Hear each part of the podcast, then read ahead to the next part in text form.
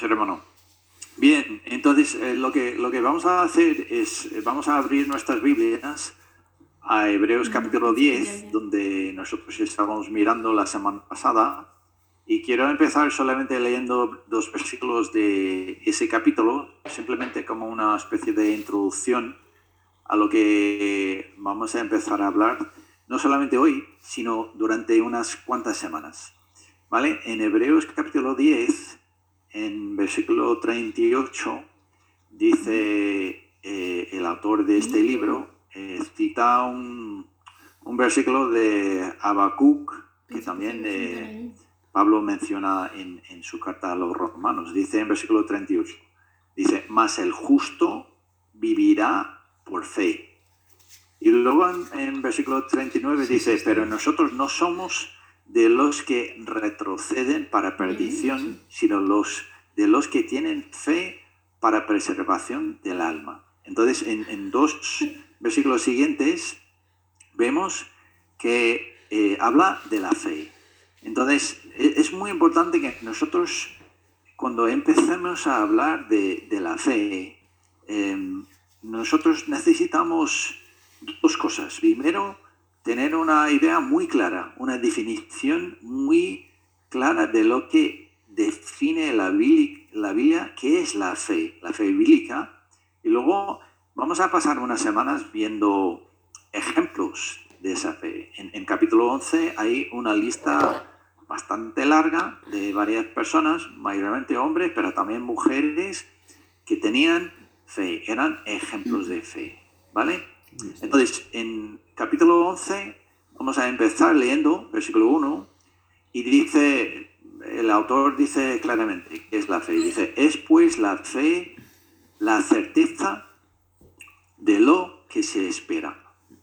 Entonces, como a mí me gusta hacer, miraba en el diccionario real de, la Academia, el diccionario de, la Academia Real de la Lengua Española Castellana, o no sé exactamente cómo se lo llama, Diccionario de la Lengua Española de la Real Academia Española. Vale, lo, he leído. Y dice lo siguiente. Firme adhesión ah, de la mente a algún conocimiento sin temor de errar. Y entonces, por esa razón quería que, que mirases todos ah, ese anuncio de, de Superglue, ¿sabes? De superpegamento. ¿Por mm. qué? Porque solamente con 10 gotas de ese pegamento eh, fue capaz la grúa de levantar un camioneta que, pesa, ah, eh, yo no sé exactamente cuánto pesa, pero creo que pesa mínimo mil kilos, ¿vale? Entonces, esa es la idea de, de la certeza, de que nosotros estamos pegados, ¿sabes? Igual que esos dos pistones estaban pegados el uno al otro, nosotros estamos pegados a qué? a las promesas de Dios. Pegados tan firmemente a las promesas de Dios de que el peso del mundo, el peso del pecado, el peso de nuestras emociones, el peso de, todo no puede quitarnos de, de, de, estar agarrados, estar adheridos a esas promesas. Y quiero que vayamos a Hebreos capítulo 6, Simplemente para que veamos un poco más esa idea de, que la fe bíblica es creer las promesas de Dios. No es una fe cualquiera, de ah, sí, sí, yo creo en Dios, como una fe general. No, es una fe concreta, ¿vale?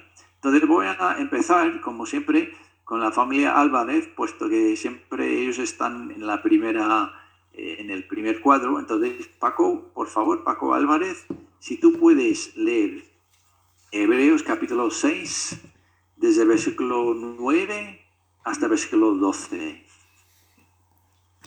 Pero en cuanto a vosotros, oh amados, estamos persuadidos de cosas mejores y que pertenecen a la salvación, aunque hablamos así. Porque Dios no es injusto para olvidar vuestra obra y el trabajo de amor que habéis mostrado hacia su nombre, habiendo servido a los santos y sirviéndoles aún pero deseamos que cada uno de vosotros muestre la misma solicitud hasta el fin, para plena certeza de la esperanza, a fin de que no os hagáis perezosos, sino imitadores de aquellos que por la fe y la paciencia heredan las promesas. ¿Ves eso? Eh, en, esos versículos vemos que está animando el autor de este libro a, los que están leyendo la carta de que dice, vosotros sois los que tienen la fe. ¿Fe en qué? En las promesas de Dios. Y, quiero que vosotros sigáis pegados a esas promesas que, dice en versículo 12, em, que no hagáis perezosos, sino que tengáis paciencia, que tengáis solicitud hasta el fin para plena certeza de la esperanza.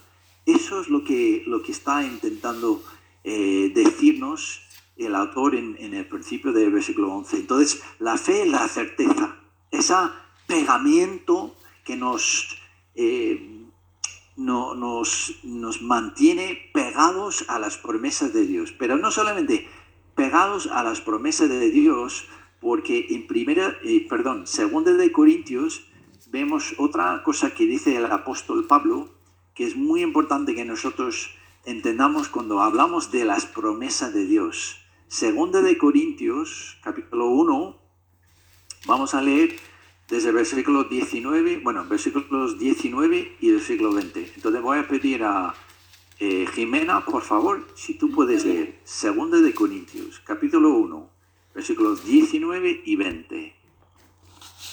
Espera, espera, espera, espera. Porque el Hijo de Dios, Jesucristo, que entre vosotros ha sido predicador por vosotros, por nosotros, por mí, Sírvano y Timoteo, no ha sido sí y no, mas ha sido sí en él, porque todas las promesas de Dios son en él sí y en él amén, por medio de nosotros para la gloria de Dios. Bien, entonces los cristianos verdaderos debemos tener clarísimo, tenemos tener certeza de que si yo voy a estar pegado a las promesas de Dios, eso quiere decir que estaré pegado no solamente a las promesas, sino a las personas, a la persona de Jesucristo, el Hijo de Dios. Porque sin el Hijo de Dios no vamos a recibir ninguna promesa de parte de Dios.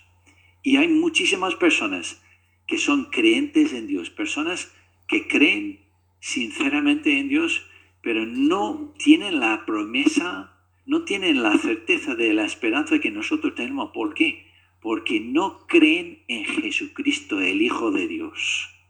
Entonces nosotros, volviendo a eh, Hebreos capítulo 11, nosotros tenemos que tener eh, claro que, la fe es la certeza, esa convicción, esa, eh, estamos pegados a lo que se espera y las promesas que Dios nos da a través de la persona de su Hijo Jesucristo. Pero luego la segunda mitad de Hebreos capítulo 11, versículo 1 dice, la convicción de lo que no se ve. Y, eso también, eh, mirando en el diccionario de la lengua española, dice lo siguiente, una idea religiosa de ética o de política a la que está uno fuertemente herido. Y entonces nosotros vemos otra vez que, la convicción es lo mismo. La convicción es que estás pegado, fuertemente eh, adherido a las promesas de Dios y como consecuencia a la persona del Hijo de Dios Jesucristo. ¿vale? Ambas palabras están utilizadas en la Biblia con la idea de certeza de algo con sustancia. No solamente estoy, estoy convencido de una cosa que no tiene fundamento, no tiene sustancia. Convicción en algo que se puede demostrar. No solamente, yo, tengo la convicción en, en la teoría de evolución. Bueno, la teoría de evolución no se puede demostrar. Supuestamente es una teoría científica, pero la ciencia dice que se puede mostrar. Y no, nadie puede demostrar que la, eh, que la teoría de evolución, entonces, eh, cuando, nosotros hablamos de la fe, estamos hablando de creer, tener certeza, tener convicción de algo de sustancia que se puede demostrar. ¿Vale? Entonces, pasamos al versículo 2 de Hebreos 11 y dice una cosa que también es muy importante. Dice, porque por ella, por la fe, alcanzaron buen testimonio los antiguos. ¿Vale? Esta idea es, es también muy importante. ¿Por qué? Porque la Biblia enseña que hay ciertas cualidades que puede tener el ser humano, pero nunca ese ser humano puede testificar de, sí mismo, ¿vale?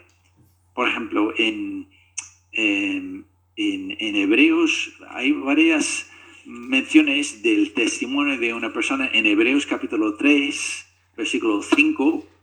Mira lo que dice. Hebreos 3.5 dice, y Moisés, a la verdad, fue fiel en toda la casa de Dios como siervo para testimonio de lo que se iba a decir. En ningún sitio ves a Moisés diciendo, yo soy fiel a Dios. No, no, no. Es otra persona mirando desde fuera que dice, sí, Moisés era un hombre fiel en toda su casa. Yo no puedo decir que soy fiel, pero otro puede ver mi vida y dice, sí, sí, sí, Jim es, un hombre fiel, Dole es una, una mujer fiel, Miguel Ángel es un hombre fiel, ¿sabes? Es, una cosa que nunca se puede decir de, sí mismo. En capítulo 7 de Hebreos, capítulo 7, em, versículo 8, dice lo siguiente, y Aquí ciertamente reciben los diezmos hombres mortales, pero ahí uno, Jesucristo, de quien se da testimonio de que vive.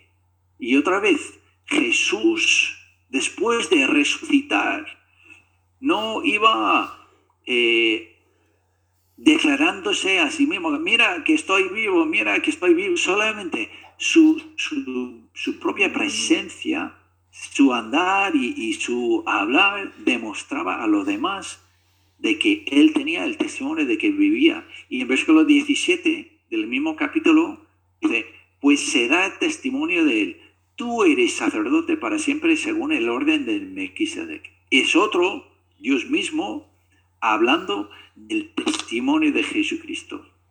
Y luego, volviendo a Hebreos capítulo 11, vemos que, por ejemplo, en versículo 4, eh, Hebreos 11.4 dice, por la fe Abel ofreció a Dios más excelente sacrificio que Caín, por lo cual alcanzó testimonio de que era justo, dando Dios testimonio de sus ofrendas, y muerto aún habla por ella. Entonces, e, e, es muy importante que nosotros entendamos que tu fe permite que otros tengan, vean de ti, de tu testimonio. No tienes que hablar tú. Tu fe es lo que va a hablar. Tu fe es va a lo que mostrar, demostrar que crees de verdad, que tienes esa certeza, que tienes esa convicción. ¿Sabes?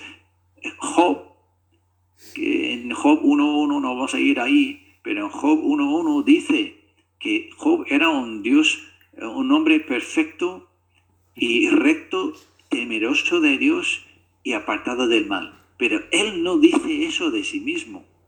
Si leemos, si seguimos leyendo en ese capítulo, ¿sabes? Es Dios que dice, ¿has visto a mi siervo Job? Hablando con Satanás, ¿has visto a mi siervo Job? El hombre perfecto y recto, temeroso de Dios y apartado del mal. Entonces, él tuvo ese testimonio, no porque hablaba de sí mismo, sino su fe mostraba a todos, incluso a Dios y a Satanás, cómo era. Y, así nosotros todos podemos entender que a través de la fe podemos tener un testimonio de que nuestras vidas hablarán. No nuestras bocas, sino nuestras vidas hablarán de lo que creemos en el corazón de las, de las cosas, a las, de las promesas a las cuales estamos pegados. Que si de verdad estamos pegados a la persona de Jesucristo o, tenemos la convicción y la fe en otra cosa. ¿Vale?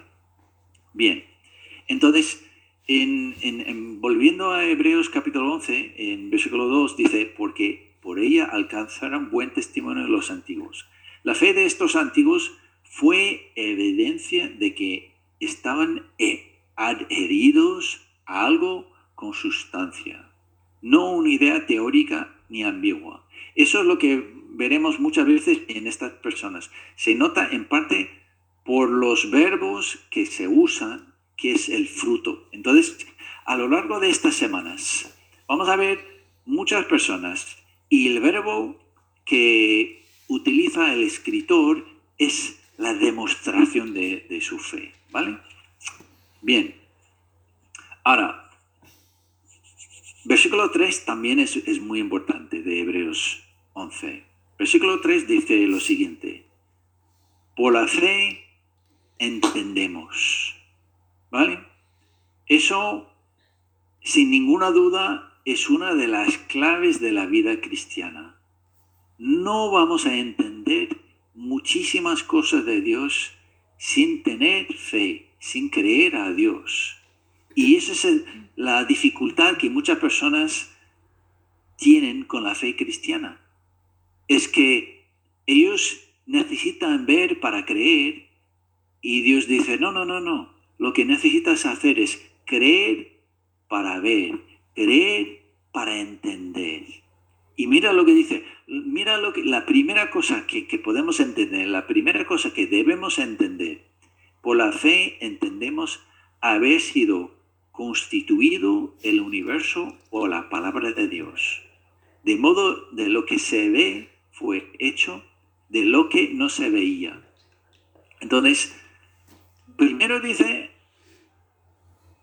haber sido constituido el universo por la palabra de Dios. Entonces fue hecho lo que se ve. ¿Qué se ve? Este universo, ¿no?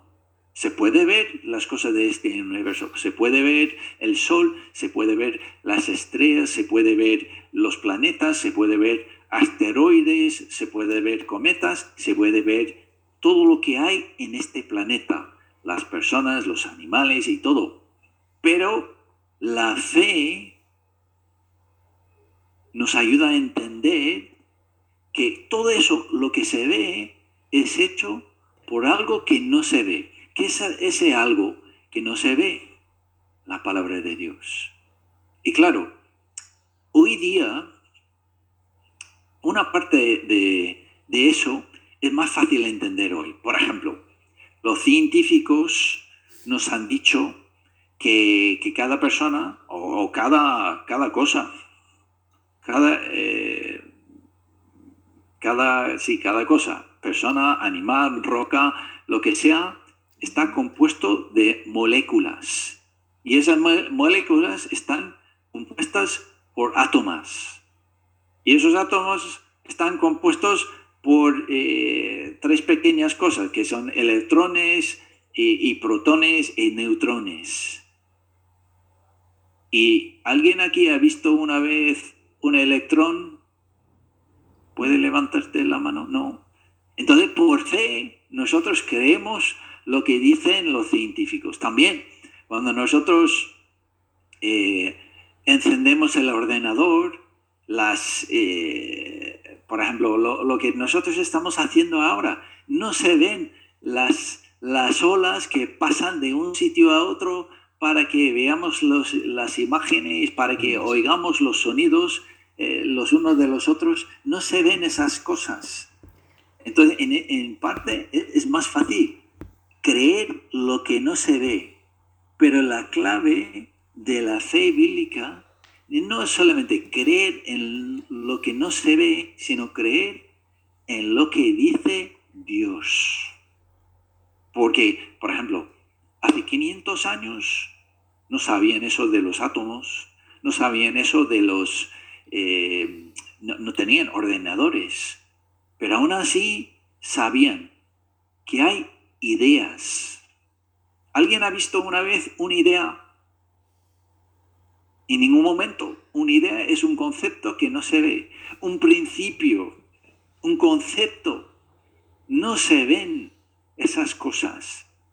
Entonces, hace 500 años, hace, hace mil años también había otras cosas, pero esas cosas no constituyen la fe hasta que, digamos, que se basa en la palabra de Dios. Se basa en la palabra de Dios y eso es el fundamento principal de la fe bíblica. Es algo que no se ve, que se basa en, la palabra de Dios, sea la idea de, de toda la materia que está compuesto de cosas, electrones, protones y neutrones, pero todo eh, pegado junto por la palabra de Dios. Eso es lo que hemos visto en Hebreos capítulo 1, pero es, es importante que nosotros volvemos a, volvamos a verlo. Hebreos capítulo 1, en versículo 1 dice lo siguiente. Dios, habiendo hablado muchas veces y de muchas maneras en otro tiempo a los padres por los profetas, en estos postreros días nos ha hablado por el Hijo, a quien constituyó heredero de todo y por quien asimismo hizo el universo, del cual, siendo el resplandor de su gloria y la imagen misma de su sustancia y quien sustenta todas las cosas con la palabra de su poder. Y gracias, eh, Marta Ignacio, por promocionar la lectura de la Biblia, porque todo lo que habéis empezado eso, hace 10 días, habéis leído eh, Génesis capítulo 1 y cómo fue constituido. Dios dijo y fue así. Pero no solamente el universo fue hecho por la palabra de Dios, el universo se mantiene por la palabra de Dios.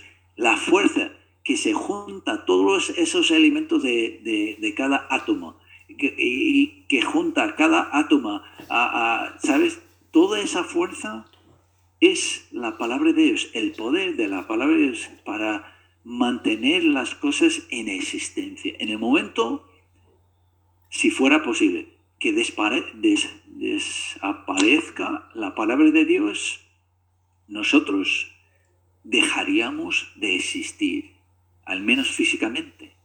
¿Vale? Entonces, eso es lo que es, es importante que nosotros entendamos. La fe es una certeza, es una convicción, un pegamento que debe unirnos a las promesas de Dios, unirnos a la persona del Hijo de Dios. Y por esa fe podemos empezar a entender todo relacionado con la palabra, la palabra de Dios. Las cosas que no se ven, los conceptos, las ideas, la doctrina, cosas que no se ven, se entenderán por la fe. Simplemente creer lo que dice Dios. ¿Vale? Entonces, vamos a entrar ahora en, mirar la persona, la primera persona que entra en esta lista. Y solo vamos a ver esa persona hoy. Abel. Abel era un hombre de fe. Y solo habla un versículo de él. Versículo 4 dice, por la fe, Abel ofreció a Dios más excelente sacrificio que Caín, por lo cual alcanzó testimonio de que era justo, dando Dios testimonio de sus ofrendas, y muerto, aún habla por ella. Pues bien, entonces lo que voy a hacer es que voy a pedir a, Dolly y a eh, Luis, que vosotros podéis compartir en Génesis capítulo 4. Vamos a leer los primeros ocho versículos de Génesis 4. ¿Vale? Entonces, Dolis, por ejemplo, si tú puedes leer del 1 al 4 y luego Luis, si tú puedes leer del 5 a 8. Vamos a leer ocho versículos de Génesis 4. Cuando quieras, Dolly, adelante.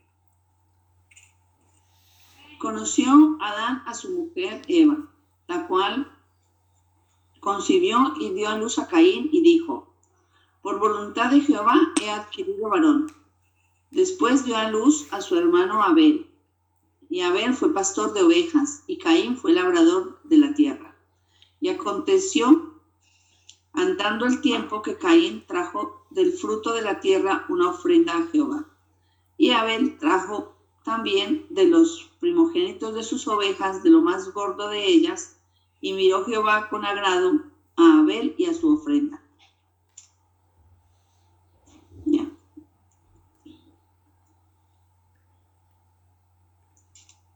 No te oímos, Luis. Luis, A Génesis del 4 y 5 al 8. Génesis 4, empezando el versículo 5. Eso. A ver si estamos bien. Y llamó Dios a la luna día. No, no, no, no, capítulo 4. Ah, perdón. 4 del 5 al 8. Cuatro. Ahora sí. Pero no miró con agrado a Caín y a la ofrenda suya. Y se ensañó Caín en gran manera y decayó su semblante. Entonces Jehová dijo a Caín, ¿por qué te has ensañado y por qué ha decaído tu semblante? Si bien hicieres, no serás enaltecido, y si no hicieres bien, el pecado está a la puerta. Todo esto a ti será su deseo, y tú te soñarás, enseñorearás de él, o a ti será sujeto. Dijo Caín a su hermano Abel, salgamos al campo, y aconteció que estando ellos en el campo, Caín se levantó contra su hermano Abel y lo mató. Bien, vale, entonces lo que quiero que, que nosotros hagamos ahora es que ma- manten- mantengamos un dedo en Génesis 4 y, y vamos a mirar entre Génesis 4 y Hebreos capítulo 11, simplemente para entender algunos conceptos que salen aquí. ¿vale? Entonces, que no nos olvidemos, la énfasis, el enfoque de lo que estamos hablando aquí es la fe, la fe bíblica. Creer en lo que dice Dios en su palabra, tener una certeza, una convicción, estar pegado o pegada a las promesas de Dios y a la persona de Jesucristo, el Hijo de Dios, ¿vale? Entonces, en, en- en Hebreos 11, 4, es importante mirar una cosa. Dice, por la fe, Abel ofreció a Dios más excelente sacrificio de Caín, ¿vale? Entonces, e- es, es- es importante entender, para empezar, una cosa. Cuando dice más excelente, eso indica de que hacía una comparación. Aquí tenemos la ofrenda de Abel y aquí tenemos la ofrenda de, de Caín. Dios miraba a los dos y dice, esto pf, me gusta, esto no, ¿vale? Se compara la- las dos ofrendas, pero no era porque por ser mejor persona, no decía, a mí me, cae mejor Abel, o a mí me gusta, eh, eh, Abel es más guapo, Abel es más inteligente, o Abel es más fuerte. No, no, no. La comparación, lo que era más excelente, no era la persona de Abel. Y, y voy a deciros una cosa, tampoco era la misma ofrenda. Porque si miramos en, en los libros de Moisés, a veces las ofrendas eran de, de las... eh, de los animales, como, como ofreció Abel, pero en otros sitios ofrecen también el fruto de la tierra, grano de trigo, vino y cosas así. Entonces no eran las mismas obras, no decía, ah, sí, sí, sí, ser pastor es, es mejor que ser agricultor. No, no, no, no, no era ni las, na- la persona mejor, Abel de Caín, ni las obras de Abel mejor que Caín. Era la ofrenda porque, porque fue ofrecido con fe. Eso hizo toda la diferencia entre las dos ofrendas. Esta era más excelente, la ofrenda de Abel, por fe. La fe exaltó, la fe eh, hizo que, que la ofrenda de, eh, Abel era más excelente de, la ofrenda de, de Abel, ¿vale? De Caín, perdona, ¿vale? Entonces, hay tres conceptos que tenemos que tener clarísimo que salen en este texto. ¿Qué es lo que sale? ¿Qué es lo que ocurre por la fe de Abel?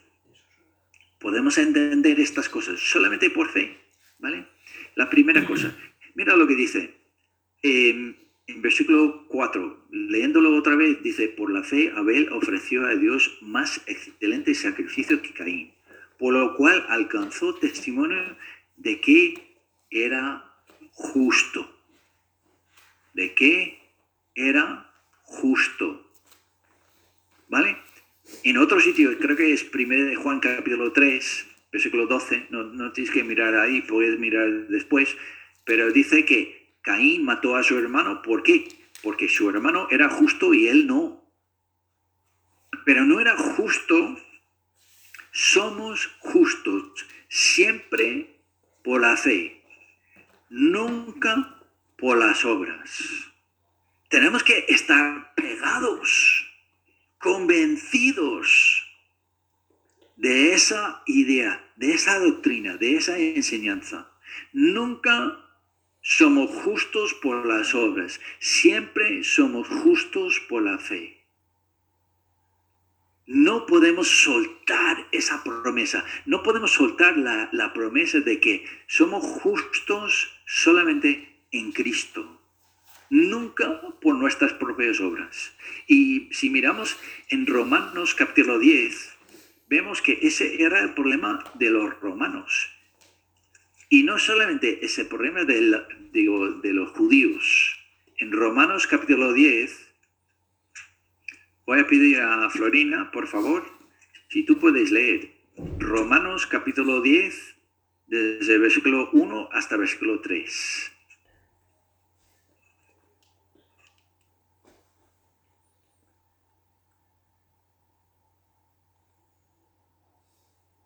Sí, Marius, ayúdale. Buenos días, Marius. Me alegro verte. y yo también, todos vosotros. Hermanos, ciertamente el anhelo de mi corazón y mi oración a Dios por Israel es para salvación, porque yo les doy testimonio de que tienen celo de Dios, pero no conforme a ciencia porque ignorando la justicia de Dios y procurando establecer la suya propia, no se han sujetado a la justicia de Dios. Bien. Vale, entonces vemos ahí claramente, el problema de los judíos no era que no eran celosos, eran celosos para Dios.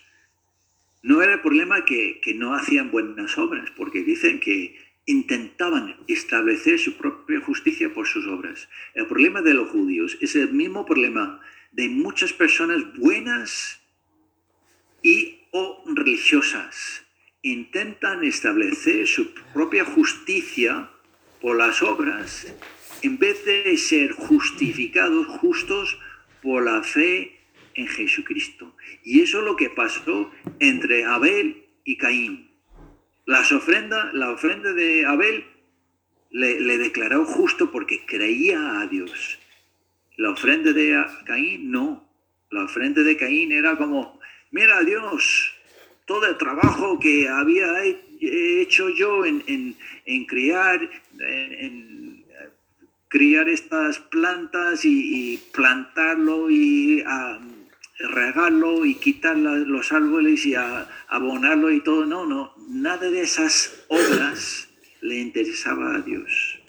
Y muchas personas religiosas y muchas personas buenas no viven por fe porque intentan establecer su propia justicia.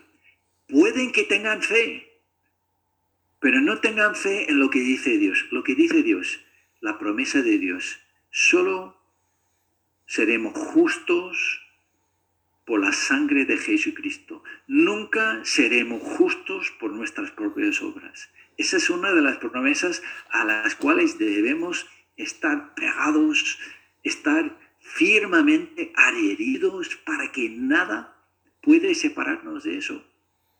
Y os puede decir con seguridad total, si tú crees eso, si tú te agarras a eso, vas a vivir una vida totalmente distinta. ¿Por qué?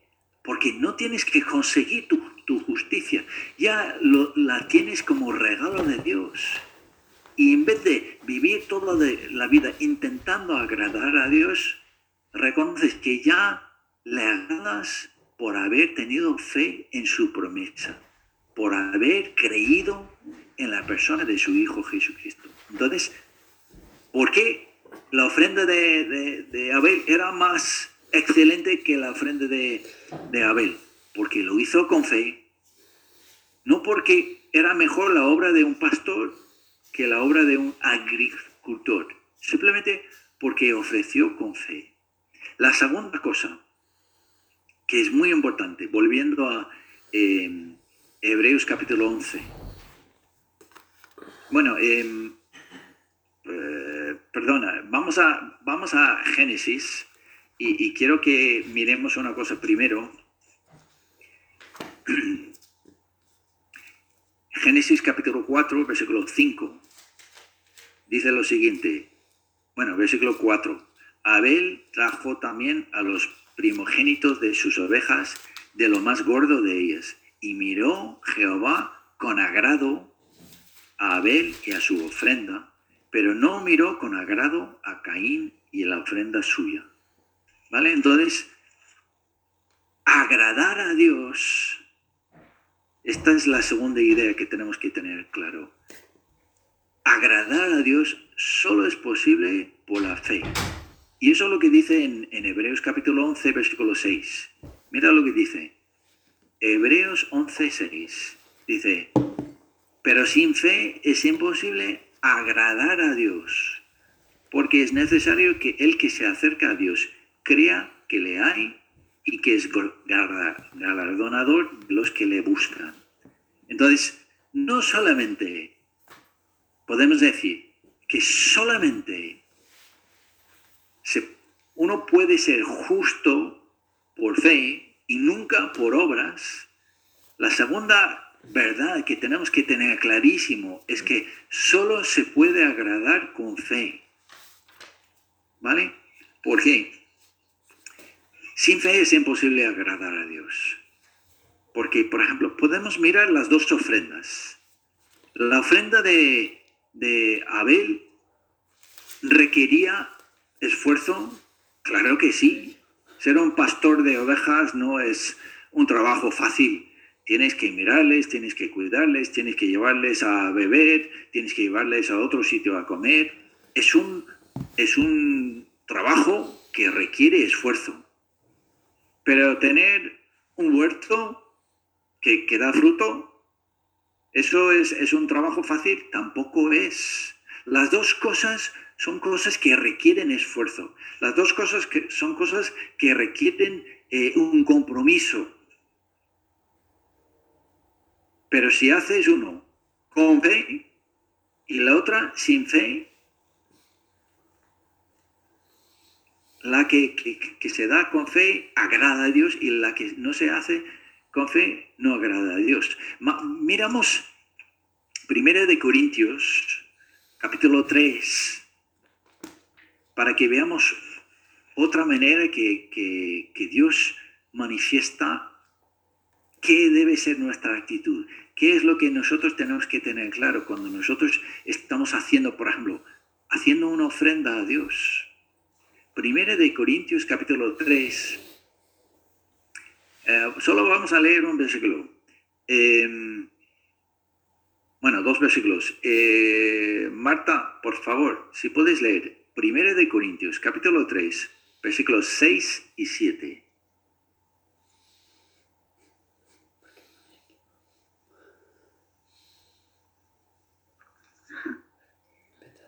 Yo planté, Apolos regó, pero el crecimiento lo ha dado Dios. Así que ni el que planta es algo, ni el que riega, sino Dios que da el crecimiento. ¿Ves eso? Cuando Caín trajo la ofrenda a Dios del fruto de la tierra, él claramente se olvidaba de, de esta verdad. Tú puedes plantar todo lo que quieras, puedes regar todo lo que quieras, puedes hacer todo el trabajo de lo más excelente que puedas y aún así, si Dios no da crecimiento, no habrá nada de fruto. ¿Sabe que nosotros, Susana y yo, tenemos un ejemplo perfecto de eso? Plantamos eh, detrás, en, en la terraza detrás de nuestra casa, unas semillas de calabaza. Uf, y esas cosas empezaron a crecer y había muchísimo verde, muchísimas hojas y muchísimas flores y todo. Pero ¿sabe lo que pasa? Por alguna razón no se fertilizaban, no se... eh, yo no sé exactamente lo que pasó, pero tantas hojas y tantas flores. ¿Y sabes cuántas calabazas producía? Cero pelotero. ¿Por qué? Porque Dios no ha dado el crecimiento.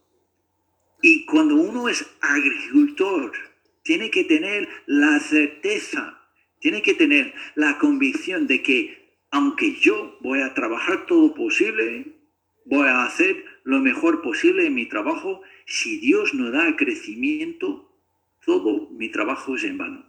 Es lo mismo con un pastor. El pastor puede cuidar de las ovejas, pero si, si, si- uno se enferma o si uno se, se pierde sin, sin darme cuenta, se perderá, se, se morirá. Entonces, ambas, ambos trabajos requieren la bendición de Dios para producir algo de beneficio. Y claramente, según lo que estamos leyendo aquí, Abel trajo la ofrenda de, de de los pastores y digo, de las ovejas y seguramente decía, mira Señor, tu bendición me ha traído este, este fruto, este beneficio, este crecimiento. Y quiero, todo es por ti, por tu bendición. Quiero traerte una ofrenda parte de lo que es tuyo. Y seguramente Caín decía de otra forma, mira Señor, cuánto trabajo he hecho yo, cuánto he trabajado yo, y de lo mío te lo doy. Eso no es andar con fe, eso es establecer tu propia justicia. O eso es, por ejemplo, tener fe en ti mismo. ¿Y sabes una cosa? A pesar de todo lo que oímos hoy en día, tener fe en ti mismo no le agrada a Dios nada. Repito, tener fe solo en ti mismo no te agrada a Dios nada. Pero ¿sabes lo que dice? Lo que hago yo con la bendición de Dios puede valer mucho.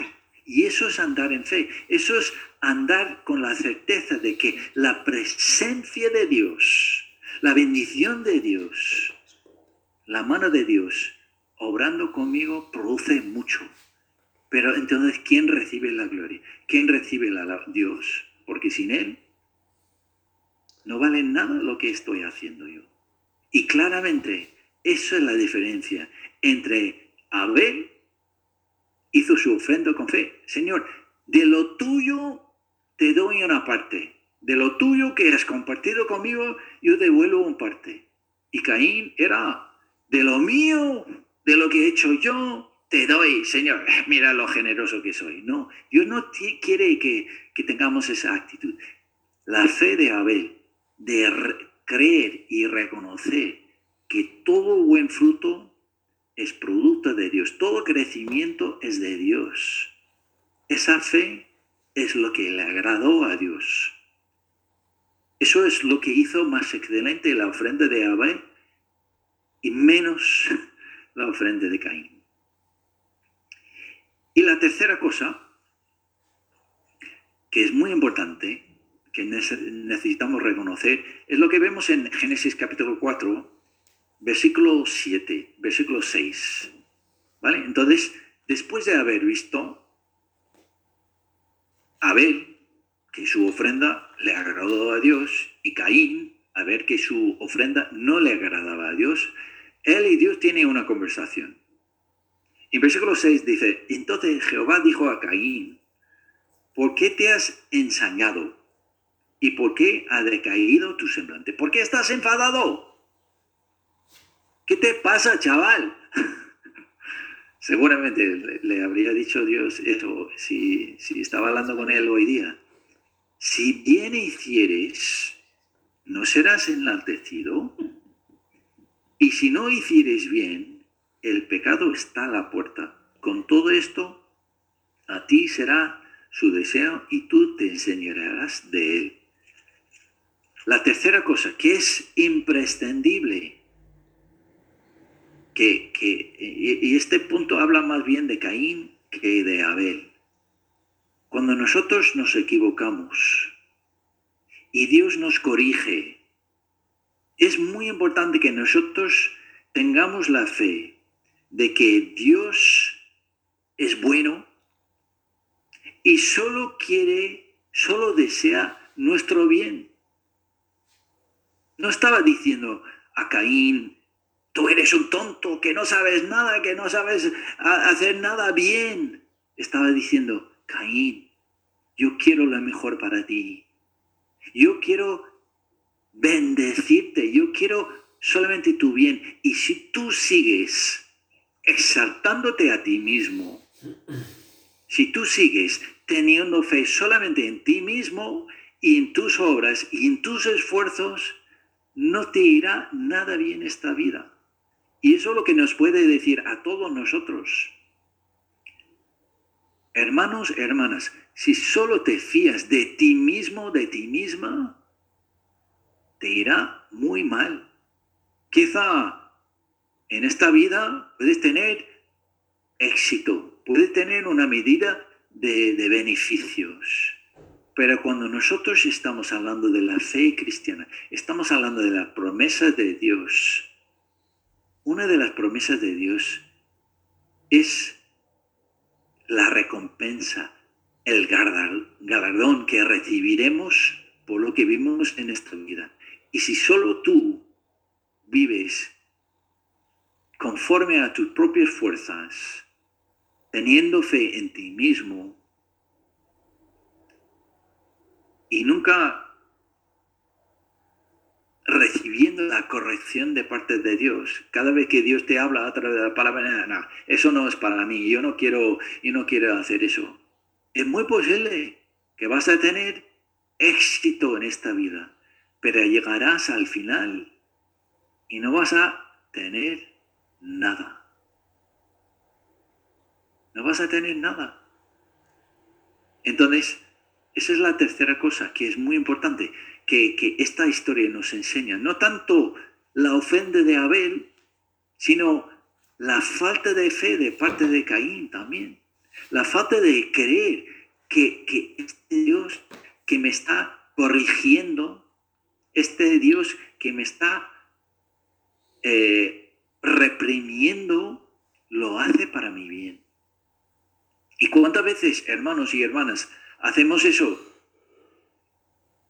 nuestro, nuestro marido o nuestra esposa, hasta que nuestras, nuestros hijos nos reprenden por algo, nuestros padres nos reprenden por algo, y que, ¿cómo reaccionamos? ¿Reaccionamos con fe de que quieren, solamente quieren bien para mí? ¿Se puede entender si la persona que te reprende, la persona que te corrige es otro ser humano, porque se puede fallar. Pero si Dios te muestra algo a través de su palabra y tú rechazas su palabra, tú rechazas su consejo, tú rechazas su corrección, no estás andando por fe. ¿Por qué? Porque no crees que Dios quiere lo mejor para ti. Y lo, lo dije la semana pasada y voy a repetir eh, voy a repetirlo porque me, parece muy sabio de parte de mi yerno. Dijo que cuando fue, se fue a África, aprendió de que los seres humanos somos todos iguales. Los africanos, los americanos, los españoles, los rumanos, los venezolanos, los ecuatorianos, los colombianos, ¿Quién más tenemos aquí? Sí, yo creo que ya hemos cubierto todos. Todos somos iguales. Nos cuesta creer que los mandamientos de Dios solo, bueno, además de glorificar a Dios, son siempre para mi bien. Caín no creía eso. Caín intentaba imponer sus propias ideas, sus propios pensamientos. Pensaba, bueno, si la ofrenda de, eh, de Abel le agrada a Dios, si le quito a Abel, ya estaré mejor a los ojos de Dios. Las cosas de Dios no funcionan así. No nos compara con otras personas. Entonces, no miras a tu izquierda ni a, tu derecha, a la otra persona. Dios no está comparándote con esa persona. Está mirando lo que dice en su palabra.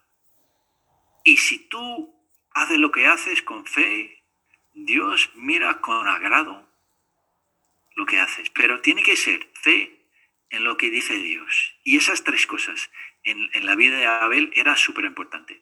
Primero, repito, somos justos siempre por la fe. Nunca somos justificados por las obras. Hay que tener una fe pegada, una fe. Tienes que, tenemos que estar agarradas a esa, esa cosa. Por fe en la promesa de Dios y la persona de Jesucristo. Segundo, sin fe es imposible agradar a Dios. Todo lo que haces, si no lo haces con fe, si no lo haces con algo que te dirige a través de la palabra de Dios, estás haciéndolo solo. Y por muy buen trabajo que sea, por muy buena obra que sea, si no lo haces con la palabra de Dios acompañándote, dirigiéndote, eso no le agrada a Dios. Igual que la ofrenda de Caín. No le agradó nada porque era un buen trabajo, pero hecho sin Dios. Y tú y yo podemos caer en la misma tentación. Y tercero, es importantísimo tener fe en que Dios es bueno y siempre desea lo mejor para mí, para ti, para todos sus hijos. Sin tener esa fe, ya estaremos desviando del camino que Dios quiere para nosotros. Vamos a perder algo que algo bueno que Dios quiere para nuestras vidas. Alguna bendición de esta vida o alguna recompensa de en la vida que viene. Entonces, lo que Dios quiere es que nosotros tenemos esa certeza en esas tres cosas, esa convicción en esas tres cosas, y se manifestará, se manifestará en nuestra vida, para que, demostremos con nuestras vidas, no, no necesariamente con un éxito en el mundo, sino con una vida abundante, una vida llena de la bendición de Dios, del amor, del gozo y todas esas cosas que Dios quiere para nosotros. Entonces, el ejemplo de Abel nos exhorta a vivir con fe, poner nuestra confianza en, la justicia de Dios que es a través de Jesucristo. Poner nuestra fe en, en que todo lo que hagamos, lo hagamos con Dios, por la palabra de Dios, dirigidos por la palabra de Dios. Y tercero, tener fe en que Dios es bueno y solo desea mi bien. Esos son los tres ejemplos que podemos aprender de nuestro hermano Abel. Un ejemplo de fe, ¿vale? Vamos a orar. Señor, te damos muchísimas gracias por tantos ejemplos de fe en la Biblia, pero concretamente, Señor, de esta, este ejemplo, Señor, una, solo unos pocos versículos del libro de Génesis, y esta mención en el libro de, Hebreos, pero Señor es un hombre que aún hoy habla a través de las obras que hizo Él, la ofrenda que hizo Él, ofreciendo a ti, Dios, por fe, entendiendo estos principios, Señor. Gracias te doy porque podemos aprender tanto de, las personas que, salen en este capítulo 11 de Hebreos, como ejemplo de fe para que imitamos su fe, imitemos su fe. Y así nuestra vida te agrada cada vez más y nosotros demostramos cada vez más la vida que Dios quiere. Y nosotros eh, viviendo en la abundancia que es eh, solamente se, consigue por obedecer a Dios, por cumplir con sus mandamientos, por creer que tú eres bueno Dios y tú solo quieres nuestro bien. Gracias te doy, Señor, por mis hermanos, mis hermanas que están hoy atentos a tu palabra. Te pido que a través de, de tu Espíritu nos ayudes a seguir meditando en estos principios. Te lo pido en el nombre de Jesús. Amén. Amén.